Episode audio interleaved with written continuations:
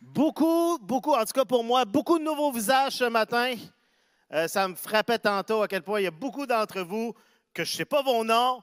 Je vous reconnais parce qu'il y en a que ça fait quelques fois, il y en a que c'est la première fois. Puis je me sens comme quand je commence une année scolaire en tant que professeur à l'école, puis les élèves ne se connaissent pas entre eux. Qu'est-ce qu'on fait les profs? On fait des activités pour que les gens connectent. Hein, on ne fera pas une grosse activité où vous devez trouver quelqu'un qui. Hein, les petits jeux plates, bien, plates, nous, on trouve ça drôle, mais que les élèves trouvent plates. Mais je vais quand même vous inviter, puis je vais me demander à Jacinthe de mettre un chrono, si c'est possible, de, mettons, quatre minutes en avant. Puis je vous invite d'aller voir des personnes que vous connaissez moins ou vous ne connaissez pas, de vous présenter, de demander leur nom, prendre le temps de partager, peut-être leur demander qu'est-ce qu'ils font dans la vie ou euh, avoir des informations. Le but, c'est de connecter, c'est de plus juste être des gens qui se croisent, mais réaliser qu'on est les membres de la même famille. Est-ce qu'on peut faire ça? Donc, 4-5 minutes juste pour prendre le temps de connaître des gens. Prenez un risque, allez voir des gens que vous connaissez moins ou connaissez pas.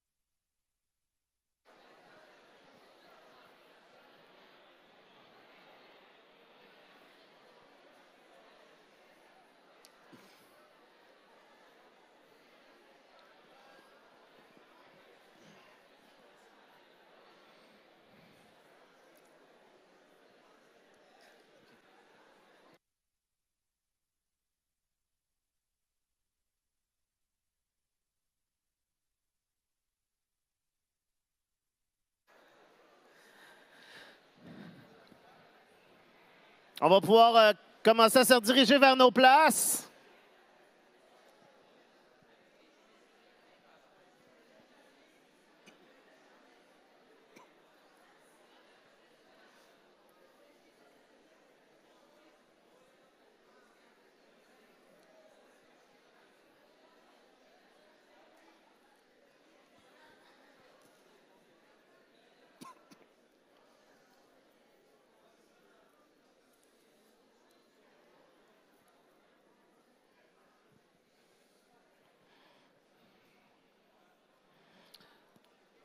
Super.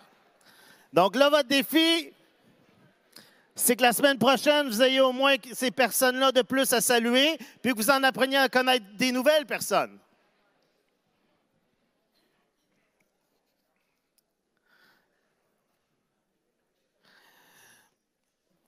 On continue aujourd'hui euh, la série que j'ai commencée il y a quelque temps sur l'épître, sur la lettre aux Galates.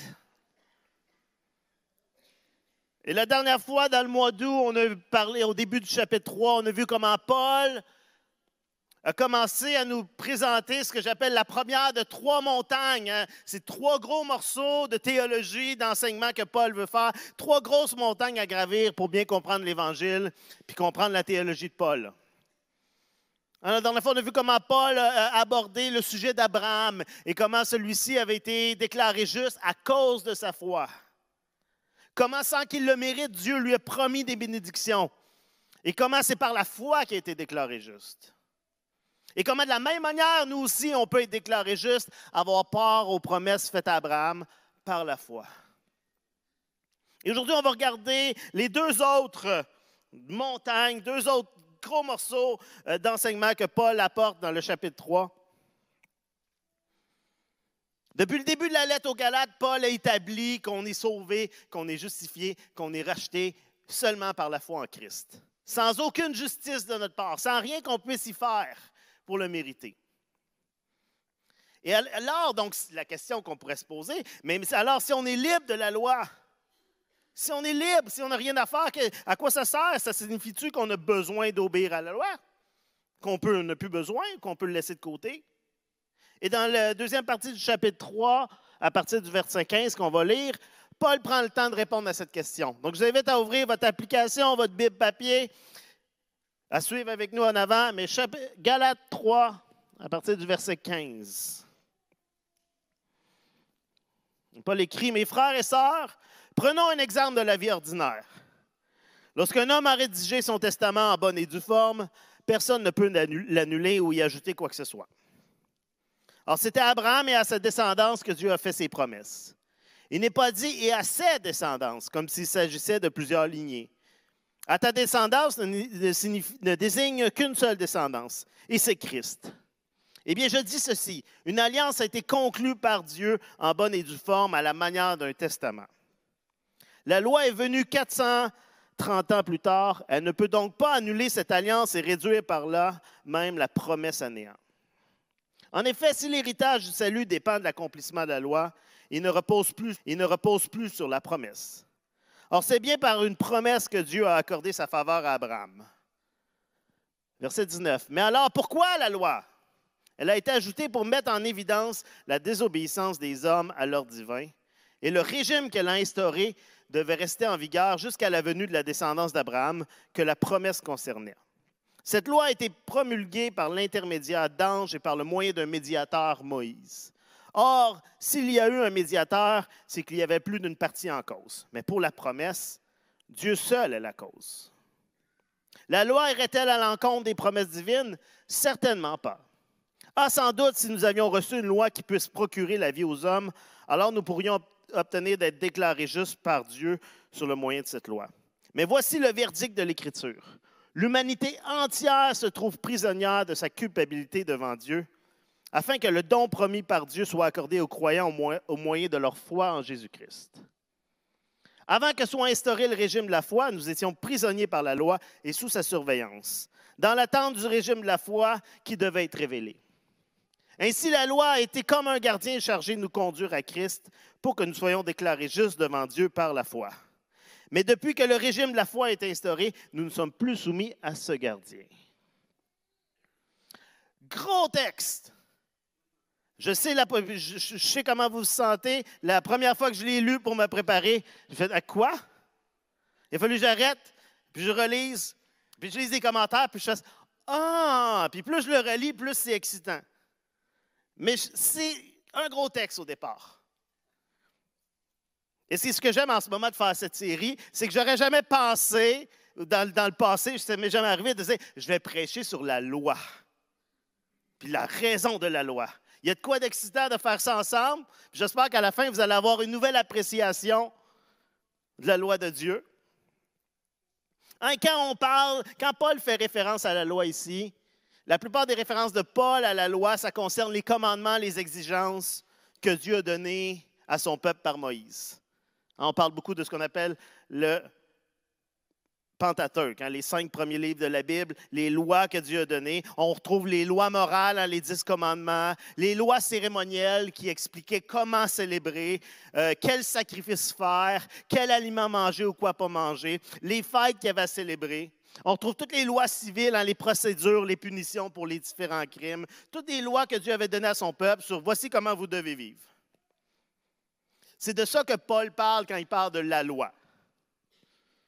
Et Paul va commencer par mettre l'emphase sur ce que la loi ne fait pas, ce que la loi ne sert pas à. Il va prendre un exemple de la vie quotidienne. Hein. On, a vu au verset 15, il dit Prenons un exemple de la vie ordinaire. Puis ça, on, aime ça, des exemples de la vie ordinaire. Hein, il va dire Regardons ce que des gens font. Un testament légal. Dans le grec, c'est le mot diatheke, qui est aussi repris quand on parle du Nouveau Testament. C'est le même, même mot. C'est la nouvelle alliance. Et on va relire le verset 15 à 18 juste pour comprendre cette partie. Paul dit, Mes frères et sœurs, prenons un exemple la vie ordinaire. Lorsqu'un homme a rédigé son testament en bonne et due forme, personne ne peut l'annuler ou y ajouter quoi que ce soit. On ne peut pas changer un testament qui a été bien fait, qui a été fait d'une manière légale, approuvé par aujourd'hui, ce serait un notaire. Euh, je ne sais pas ce que c'était à l'époque, mais quand un testament est bien fait, d'autres gens ne peuvent pas ajouter des choses par après. Le testament ne peut pas être changé. Et Paul va dire, ah, c'est Abraham et à sa descendance que Dieu a fait ses promesses. Et là, il parle, il mentionne comment c'est une descendance, c'est une personne en réalité. Il ne pas plusieurs personnes. Il va dire, c'est Christ. Et au verset 17, il dit, une alliance a été conclue par Dieu en bonne et due forme à la manière d'un testament. On a parlé la dernière fois comment Dieu a fait une alliance avec Abraham, avec des rituels de l'époque. Il dit, la loi est survenue 430 ans plus tard. Elle ne peut donc pas annuler cette alliance et réduire par là même la promesse à néant. Alors, si l'héritage du salut dépend de l'accomplissement de la loi, il ne repose plus sur une, la promesse. Or, c'est par une promesse que Dieu a accompli, accordé sa faveur à Abraham. Parce que l'argument de plusieurs était que Dieu avait donné une nouvelle alliance, la loi, pour obtenir les promesses d'Abraham. Il fallait maintenant, selon eux, obéir aussi à la loi de Moïse. Les gens disaient, ah oui, mais si tu veux les promesses d'Abraham, ah, maintenant que Dieu nous a donné la loi, il faut obéir à toute la loi. Mais Paul va dire en commençant, non, on ne peut pas changer le testament, l'alliance que Dieu avait faite à Abraham. La loi ne vient pas annuler la foi, ce qui permet à Abraham d'être déclaré juste. Parce que si la loi permettait d'être sauvé, mais ça voudrait dire que Dieu a changé d'idée. Ça voudrait dire que Dieu a décidé, ah ben avant c'était, parce que dans la promesse d'Abraham, il y a cette idée que ta, postérité en Christ, euh, que Paul va dire, va venir être une bénédiction pour les nations. Mais si là, c'est par la loi que vient cette bénédiction, si on est déclaré juste par la loi au lieu de la foi, ça veut dire qu'on n'a plus besoin d'un sauveur. Que Dieu a dit, ah, on n'a plus besoin d'un sauveur chose qui a été déclarée tout au long de l'histoire, avant et même après la loi. Ça voudrait dire que Dieu, ça donnerait sa bénédiction basée sur notre performance et non sur sa promesse. Et Paul va dire que ça, ça réduirait à néant la promesse qui était faite à Abraham. Si je te donne quelque chose que je t'ai promis, ben, ce n'est pas à cause de ta performance. Si je te dis, hey, je vais te donner un cadeau, je vais te donner quelque chose, c'est parce que je le dis. Si en cours de route, et combien de parents font ça? Je vais te donner de quoi, puis là, l'enfant n'agit pas bien, puis décide que, ah non, parce que tu n'as pas bien agi, tu n'auras pas ton cadeau. C'est plus un cadeau. C'est rendu un salaire pour avoir bien agi ou pas. Si je te donne quelque chose à cause de ce que fait, ce n'est pas à cause d'une promesse, ce n'est pas un cadeau. C'est c'est soit la grâce ou les œuvres. Mais ça ne peut pas être les deux en même temps. Et Paul va dire, hein, la promesse d'Abraham, elle a été scellée par une alliance, et par une promesse, par un testament. Et Paul débute donc en démontrant aux Galates que c'est impossible pour Dieu d'ajouter le besoin de l'obéissance à l'alliance. Donc, la raison de la loi, ce n'est pas pour qu'on soit sauvé. Ce n'est pas dans le but d'être justifié. Il doit y avoir à ce moment-là une autre raison. Et comme nous, hein, les Galates ne faisaient pas partie du peuple d'Israël de manière physique. Ce n'étaient pas des descendants. Ils n'étaient pas vivants quand les promesses ont été données à Abraham ou quand la loi a été donnée à Moïse. Et donc, comme nous, ils pourraient se dire, ouais, mais à quoi ça, pourquoi ça me sert de savoir ça? Pourquoi c'est important pour moi? Mais Paul veut démontrer qu'une offre qui débute par la grâce, comme une promesse gratuite, va continuer de l'être, doit continuer de l'être ou elle arrête d'être une promesse. Si c'est basé sur une performance, ben, ce n'est plus un don gratuit. Et souvent, les chrétiens, les croyants, on débute notre vie chrétienne en regardant un Christ crucifié. On réalise, je ne peux rien faire par moi-même. On s'appuie sur la promesse de Dieu que Christ a pris notre malédiction, qu'il nous donne sa bénédiction, qu'on est sauvé par la foi en lui. Mais alors qu'on avance dans notre vie chrétienne, ça devient tentant, ça devient facile de regarder à notre propre effort humain, de se confier dans notre performance pour obtenir un sentiment d'accessibilité devant d'acceptabilité devant Dieu, de dire Ah, mais si, si Dieu veut continuer de m'aimer, il faut que je sois une bonne personne, il faut que je fasse des bonnes choses. Sinon, Dieu va m'aimer moins. Puis de oublier que c'est à cause de Christ. De remettre l'effort en cours de route sur nous-mêmes. Et ça, ça nous rend encore plus insécures ça enlève notre assurance. Ça nous conduit soit au désespoir ou à l'orgueil de dire je suis une bonne personne ou je suis tellement une mauvaise personne. Et Paul débute en disant La loi ne vient pas changer ce que Dieu a établi. Abraham crut en Dieu et fut déclaré juste à cause de sa foi. Qu'on est déclaré juste à cause de notre foi, qu'on est accepté par Dieu à cause de la foi qu'il n'y a aucune œuvre, aucune justice qui nous permet d'être sauvés. Mais donc, à quoi ça sert la loi? Pourquoi Dieu a donné la loi? Parce que c'est Dieu qui l'a donné. Donc, ça doit être bon. Hein, Dieu ne donne pas des mauvaises choses. Dieu donne des bonnes choses. Hein? Donc, elle a une raison d'être, une bonne raison d'être. Et c'est ce que Paul va chercher à expliquer dans les prochains versets. Verset 19. Mais alors, pourquoi la loi? Elle a été ajoutée pour mettre en évidence la désobéissance des hommes à l'ordre divin. Et le régime qu'elle a instauré devait rester en vigueur jusqu'à la venue de la descendance d'Abraham que la promesse concernait. Cette loi a été promulguée par l'intermédiaire, a été annoncée par l'intermédiaire d'anges par le moyen d'un médiateur, Moïse. Alors, s'il y a eu un médiateur, c'est qu'il y avait plus d'une partie en cause. Mais pour la promesse, Dieu seul est en cause. La loi irait-elle donc à l'encontre des promesses divines? Certainement pas. Ah, sans doute, si nous avions reçu une loi qui puisse procurer la vie aux hommes, alors nous pourrions obtenir d'être déclarés justes par Dieu sur la base de cette loi. Mais voici le verdict de l'Écriture. L'humanité entière se trouve prisonnière de sa culpabilité devant Dieu, afin que le don promis par Dieu soit accordé aux croyants au moyen de leur foi en Jésus-Christ.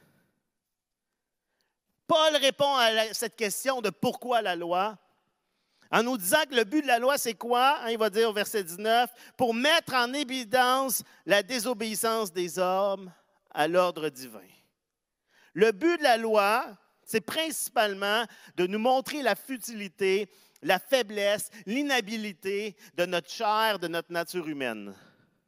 Hein, la chair, c'est quoi? C'est la nature sans Christ. C'est la partie de nous qui dit, je suis l'autorité de ma vie. Je prends les décisions. Je sais ce qui est le meilleur. Je fais ce que je veux faire.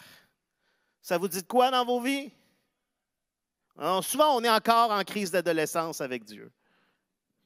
Laissez-moi, je sais ce qui est bon pour moi. C'est Adam et Ève qui disent Oh, le fruit est mangeant, il est bon.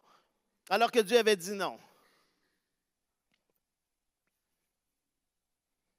Et dans Deutéronome 27, verset 26, alors que dans Deutéronome, dans le chapitre 27, on trouve l'alliance que Dieu fait avec le peuple d'Israël par rapport à la loi. C'est une série de bénédictions si le peuple obéit à la loi et de malédictions s'ils désobéissent.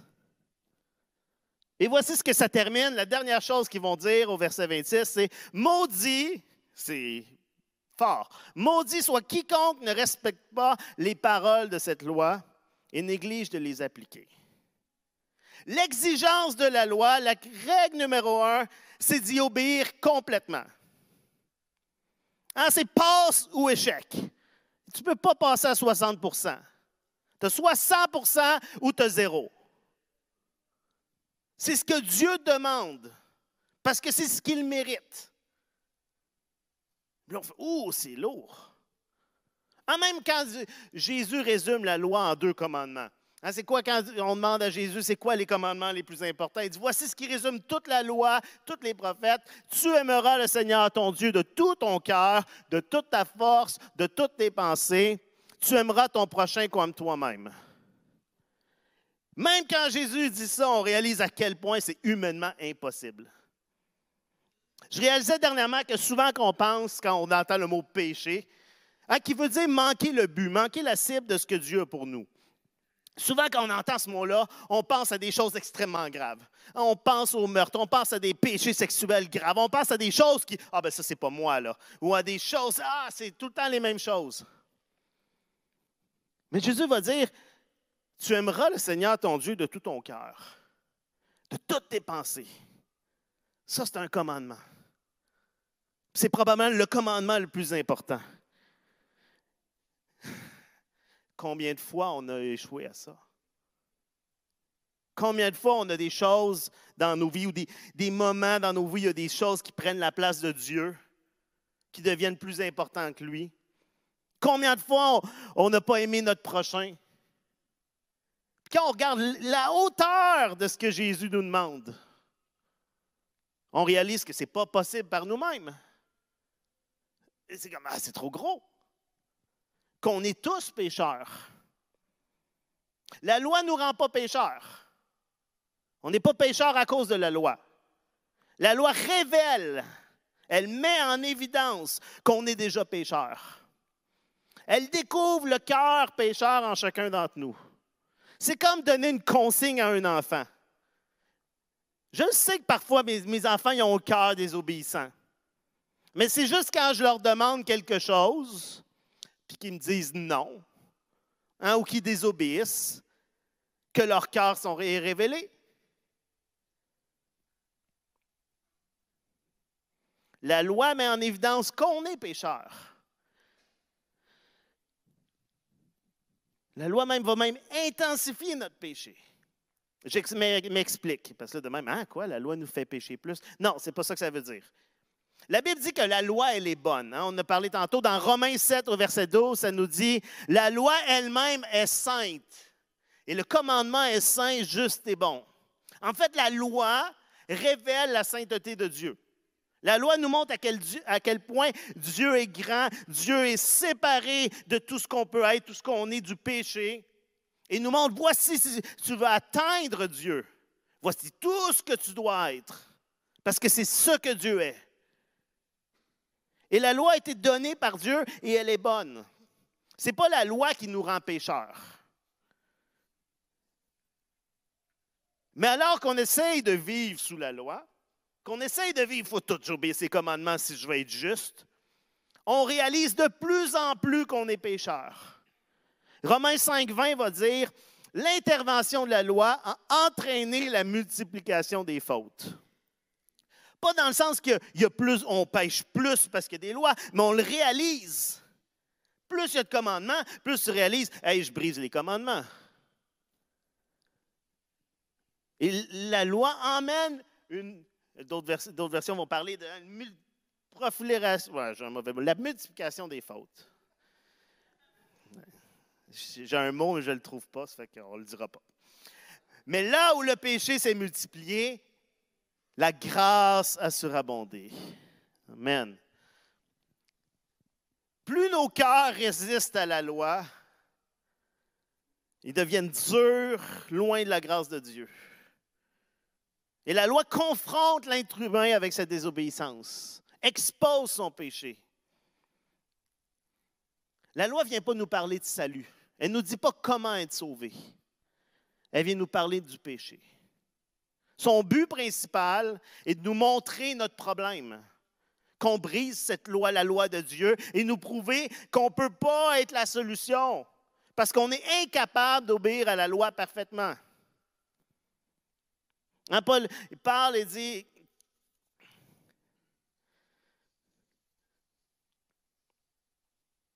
il dit, on est emprisonné, on est pris, on n'est pas juste pécheur, mais il va dire, il parle, là, il est prisonnier du péché. Plus il cherchait à obéir à la loi, plus la loi lui faisait voir qu'il était moralement impuissant, sans espoir. Il réalisait qu'il était prisonnier, incapable de se libérer, de se soigner lui-même. Et le résultat de notre péché, de notre désobéissance, c'est qu'on mérite le jugement de Dieu. La loi nous conduit à trembler devant le jugement de Dieu. Si on vit juste dans la loi, on passe notre vie à faire Oh non, j'ai échoué. Oh non, j'ai péché. Puis à, un moment donné, la faute va tomber sur moi. À un moment donné, Dieu va intervenir. Puis on vit dans la peur constante, dans l'anxiété constante. Martin Luther, le célèbre réformateur disait, le but principal de la loi, c'est de rendre les hommes non meilleurs, mais pires. C'est-à-dire qu'elle leur montre leur péché et que par la connaissance de ce péché, ils soient rendus humbles, terrifiés, brisés et soient conduits à chercher la grâce. Quand on réalise qu'on est sous la malédiction de la loi, sous le jugement de Dieu, qu'on ne peut pas par nous-mêmes accomplir ce que la loi demande, il faut que ça, nous conduit à chercher la grâce de Dieu. Ça nous fait dire, j'ai besoin d'un sauveur. Est-ce que ça vous rend impuissant, sans espoir? Que vous ne pouvez jamais être assez bien? Que peu importe ce que vous fassiez, que plus vous essayez d'obéir, plus vous essayez d'aller à l'église, plus vous essayez de prier, plus vous essayez d'être bon, plus vous essayez de bien agir avec votre famille, de bien les diriger, plus la loi vous dit tu es coupable, ce n'est pas suffisant. Si ça vous fait sentir impuissant, ben c'est le but. C'est la raison d'être de la loi. Nous montrer qu'on ne peut pas l'accomplir qu'on a besoin d'un sauveur qui nous libère de la malédiction, de la condamnation, du jugement que mérite notre désobéissance. La loi nous montre qu'on ne réussit pas à atteindre le standard, la volonté de Dieu et qu'on a besoin d'un sauveur. La loi a le pouvoir de nous montrer que nous ne sommes pas justes, mais elle ne peut pas nous donner le pouvoir de devenir justes. Et il est là le danger et là, le problème de Galate, c'est qu'il y a des gens qui disaient La loi est importante, tu dois obéir à la loi pour être juste. Et Paul va dire Non, la loi te montre que tu n'es pas juste et que tu as besoin de la grâce. La loi fait son œuvre en nous dirigeant vers la reconnaissance de notre besoin d'être sauvé par grâce. Hein, la grâce nous pointe vers Christ, elle nous conduit vers Christ. Galates 3, verset 23. Paul va utiliser deux métaphores pour décrire ce rôle de la loi. Verset 23, ça dit Avant que soit instauré le régime de la foi, hein, le règne de la foi, nous étions emprisonnés par la loi et sous sa surveillance, dans l'attente du régime de la foi qui devait être révélé. Ainsi, la loi était comme un gardien chargé de nous conduire à Christ pour que nous soyons déclarés justes devant Dieu par la foi. Mais depuis que le régime de la foi est instauré, nous ne sommes plus soumis à ce gardien. Première métaphore que Paul utilise, c'est au verset 23. Hein, ça parle emprisonné par la loi et sous sa surveillance. Et ça, c'est un terme militaire qui parlait d'être protégé, d'être gardé, souvent comme un prisonnier, par des soldats. La loi nous garde captifs. Elle nous surveille. Hey, bouge pas. Hey, fais pas ça.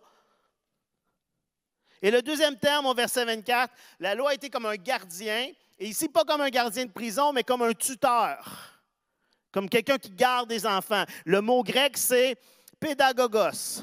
Hein, D'où vient le mot pédago, l'enseignement. C'est un tuteur, un gardien légal. Et souvent, c'était un esclave qui était chargé de superviser les enfants pour les parents. Et dans tous les cas, le militaire ou le tuteur enlève la liberté. Hein, quand tu as un gardien, qui tu es un enfant, puis quelqu'un qui s'occupe de toi, tu n'es pas libre pleinement. La relation avec la loi n'est pas intime et personnelle. Elle est basée sur des récompenses et des punitions. Dans les deux cas, les deux exemples de Paul, on est traité comme des enfants, comme des prisonniers. Et donc, Paul rappelle que lorsque notre foi, notre croyance n'est pas basée sur l'Évangile, on est dans un sentiment de servitude, d'esclavage, de confinement. Ce mot-là nous fait peur aujourd'hui. Mais OK, prenez ça à 100% imaginez que c'est votre vie spirituelle. Vous êtes confiné chez vous, sans Internet, sans cellulaire. Tu es confiné, tu ne peux pas sortir, tu es prisonnier. Ça, c'est une religion sans grâce. C'est une relation impersonnelle avec Dieu, motivée par un désir de récompense et peur de punition. C'est une anxiété concernant notre statut avec Dieu. Et Paul va en parler plus tard à quel point notre statut est glorieux quand l'Esprit vient vivre en nous, à quel point on devient des enfants de Dieu. L'objectif de la loi, c'est de nous instruire, c'est de nous enseigner, de nous diriger. Elle nous conduit plus loin. Comme le tuteur qui cherche à préparer les enfants à vivre comme des adultes, comme des personnes libres. Hein, si Paul compare la loi à un tuteur, un tuteur, ce n'est pas méchant. Un tuteur, ça ne cherche pas à faire le mal, ça veut voir l'enfant grandir et devenir un adulte responsable. Hein, la loi veut nous conduire vers une vie de liberté. Qu'alors qu'on réalise, oh, OK, j'ai besoin d'un sauveur. Mais quand je me tourne vers le Sauveur, je deviens libre, à une relation personnelle avec Christ, à une maturité de caractère par l'Esprit. Nos efforts de mériter l'approbation de Dieu par l'obéissance nous conduisent, nous montrent qu'on doit aller plus loin que la loi pour trouver l'approbation de Dieu. Et quand on réalise ça, quand on réalise que, OK, juste obéir aux règles, c'est impossible, c'est pas assez, et qu'on permet à Christ d'être notre sauveur, ben, on a appris la loi, la leçon que la loi cherchait à nous enseigner. Mais maintenant qu'on est chrétien, hein, qu'on a compris ça, qu'on a donné notre vie à Christ, que la loi accomplit son objectif, est-ce que ça signifie qu'on peut l'oublier puis la mettre de côté? Est-ce que le but d'élever un enfant, c'est que l'enfant grandisse et que quand il est un adulte, il rejette toutes les valeurs de ses parents puis qu'il vive d'une manière totalement différente? Non! Hein, c'est même décourageant en tant que parent d'enseigner des choses à ses enfants puis de voir qu'ils prennent des décisions différentes au niveau des valeurs de base. Si tout va bien, l'enfant, quand il est rendu adulte, ne va pas être forcé à obéir comme avant, mais il a internalisé les valeurs de base et il vit d'une manière semblable à l'enseignement qu'il a reçu, parce qu'il le veut, pas parce qu'il est forcé. Et Paul indique que, en parlant de la loi comme un tuteur, que ce n'est pas qu'on arrête d'être en relation avec les valeurs de la loi de Dieu, mais qu'on y voit plus un système qui peut nous sauver. On ne cherche pas à être sauvé par la loi, mais on cherche à y obéir par reconnaissance, par amour. Dans 1 Jean, chapitre 4, verset 18, un, texte merveilleux. 1 Jean chapitre 4, verset 18. Dans l'amour, il n'y a pas de place pour la crainte, car l'amour parvenu à une pleine maturité chasse toute crainte. En effet, la crainte suppose la perspective d'un châtiment. L'amour de celui qui vit dans la crainte n'est pas encore parvenu à sa pleine maturité. L'amour bannit, chasse la crainte. Et ça, ça t'applique à toutes nos relations. Si tu obéis à tes parents parce que tu as peur d'eux, le moment qu'ils ne sont plus là, ou le moment que tu sais qu'ils ne sauront pas, ça ne te dérange pas de désobéir? S'il n'y a pas de conséquences, si tu sais que tu peux éviter la conséquence, pourquoi je ne désobéirais pas? Parce que ce qui te motivait à obéir, c'est la peur de il va me frapper ou euh, il va me punir. Si ce qui fait que vous obéissez à Dieu, c'est parce que vous avez peur du châtiment, dès qu'il va avoir une difficulté, ça va prendre le bord. Et Jean dit ici, ce qui nous motive, ce qui doit nous motiver à obéir, c'est l'amour. Parce qu'on sait que ce n'est pas la punition qui m'attend. Non, je veux, parce que Dieu m'aime et en retour, je veux l'aimer, je veux lui plaire, et c'est pour ça que j'obéis. Lorsqu'on comprend le salut par grâce, notre cœur devient rempli de reconnaissance, d'un désir de lui plaire, d'être comme lui, en obéissant à ce qu'il est, en obéissant à la loi qu'il nous donne. Et la joie reconnaissante, hein, la joie du Seigneur est ma force, mais la joie reconnaissante, c'est une motivation qui nous conduit à beaucoup plus d'endurance que d'obéir par la peur. La peur nous fait voir l'obéissance comme une corvée. Ça, ça disparaît vite quand ça devient difficile. Ou quand on n'a plus le sentiment qu'on est surveillé. Sans l'Évangile, on peut peut-être obéir à la loi, mais on va finir par la détester. On va finir par à obéir avec amertume. On va l'utiliser en espérant que Dieu, d'être justifié, que Dieu va nous accepter à cause d'elle, mais on ne va pas l'aimer. Mais lisez les psaumes, puis vous réalisez à quel point David aime la loi. Hein, il parle, lisez le psaume 119. Oh, wow, ta parole, ta loi, Seigneur. Tu es comme.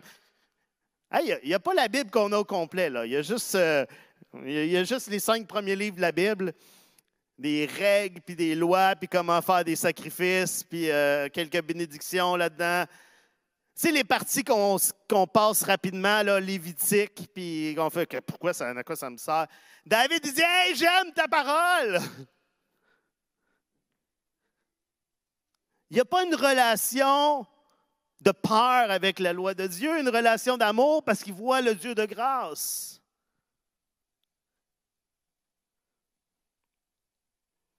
Quand on comprend le salut par grâce, on n'obéit plus à Dieu pour notre bien, mais pour son bien, pour plaire à notre Père.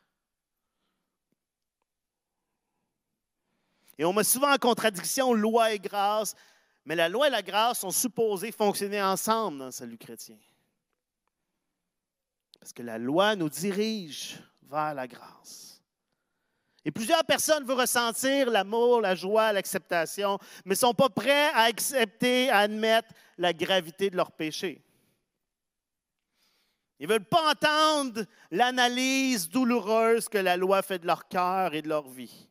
Ils ne veulent pas entendre dire qu'ils sont coupables, qu'ils sont sous la malédiction. Ce pas des mots qui attirent des gens dans l'Église. Mais à moins de voir qu'on est pécheur, qui sans espoir, le message du salut ne devient pas exaltant ou libérateur.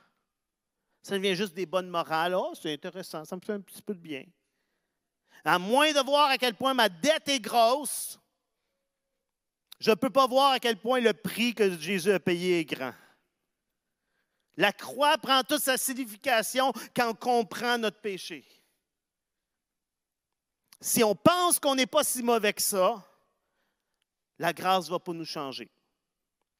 Parce qu'on fait, moi, j'en ai pas vraiment besoin, je suis une bonne personne. C'est pour les autres. La loi nous montre comment on est vraiment. Et la loi pointe vers Christ comment il est vraiment, c'est-à-dire notre Sauveur.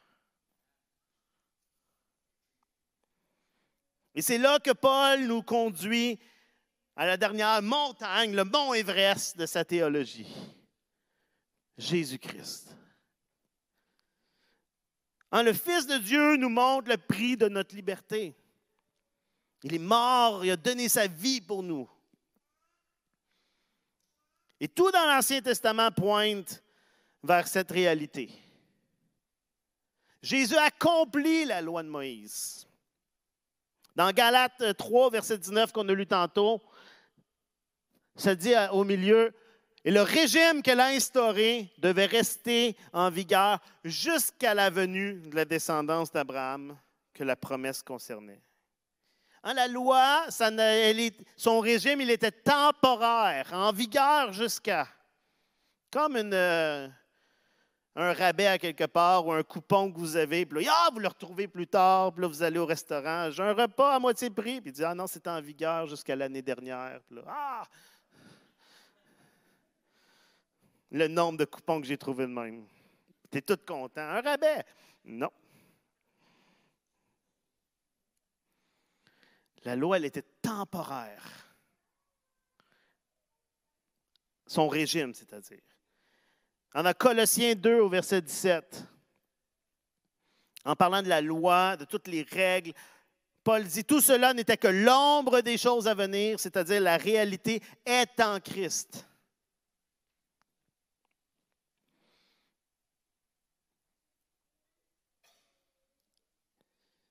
Tout dans la loi crie de regarder vers Christ. Dans Romains 10 au verset 4, encore Paul qui écrit, car Christ a mis fin au régime de la loi pour que tous ceux qui croient soient déclarés justes. Christ a mis fin au régime de la loi.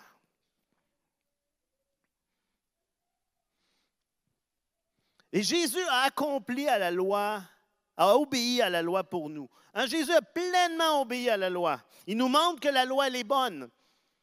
Que ce que la loi dit, ce que la loi nous enseigne, c'est bon.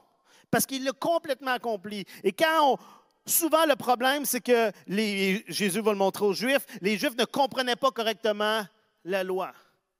Hein, Jésus va prendre l'exemple du sabbat et va dire, non, vous ne le comprenez pas bien, là. Il y a quelqu'un de malade, vous dites, ah, c'est le sabbat, je ne peux pas t'aider. Tu n'as pas compris l'amour, tu n'as pas compris l'essence de la loi. Mais Jésus l'a pleinement accompli. Il est le seul qui a été capable de le faire. Seulement Jésus a une justice suffisante devant Dieu. Jésus pouvait se présenter devant Dieu et Dieu dit D'accord, tu es accepté. Parce qu'il était sans péché. Il nous a montré que c'est possible, mais pas pour nous, mais pour lui. Jésus a enduré en plus de ça le jugement de Dieu à notre place. Et je vais inviter les musiciens. Hein? Christ nous a rachetés. C'est le terme que Paul utilise un peu plus tôt. Christ a pris notre malédiction à notre place sur la croix. Jésus aussi accomplit la promesse qui a été faite à Abraham. Dieu avait dit à Abraham, ta descendance sera une bénédiction pour toutes les nations. Et Jésus est cette descendance vers qui pointait la promesse faite à Abraham. Par sa mort, la bénédiction de Dieu est disponible pour toutes les nations. Pour chacun d'entre nous.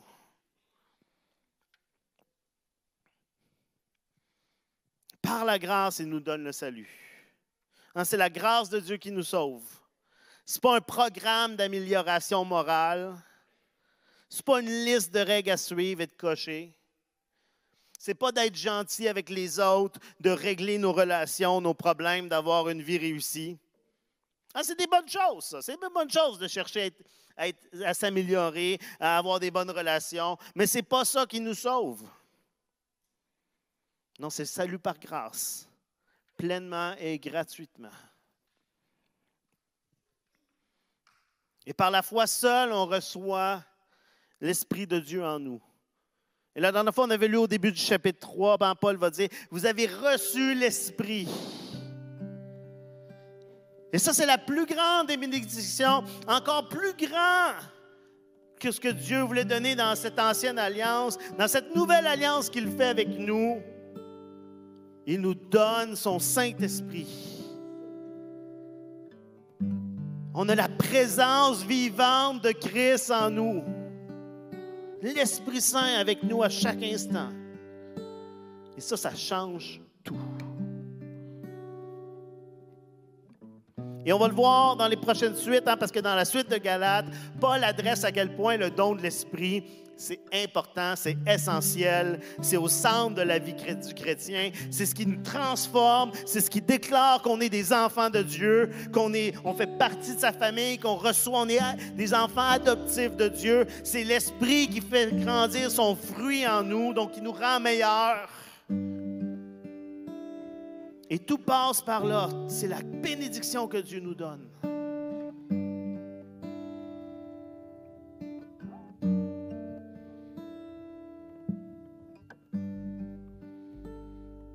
Je reviens sur ce que j'ai dit tantôt, parce que je pense que c'est le plus important. La loi ne sert pas à nous sauver.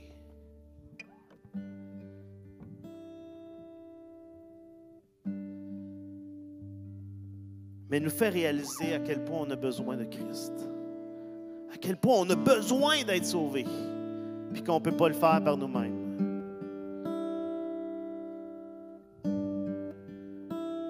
Tant que je ne réalise pas à quel point Dieu est saint, à quel point ses exigences sont élevées, je ne peux pas réaliser à quel point j'ai besoin de Christ et à quel point son œuvre en moi est gigantesque.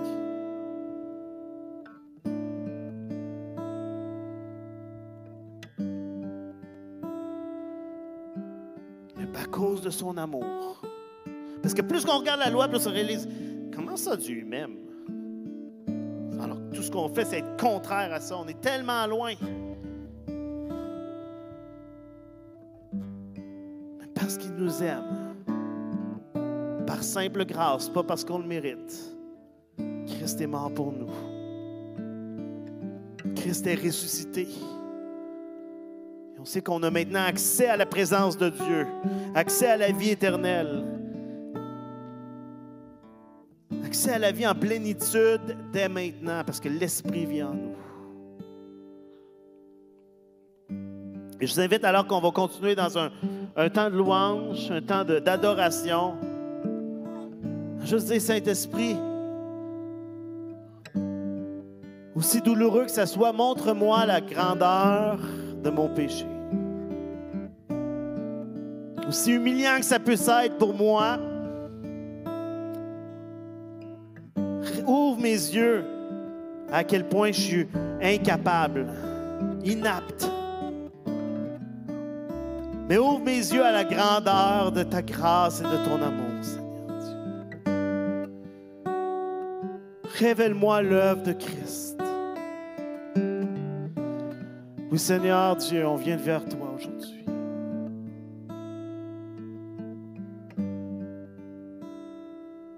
Seigneur, un peu euh, dépassé parce que nous sommes. Quand on regarde la loi, on est dépassé par tout ce qu'elle nous demande, Seigneur Dieu.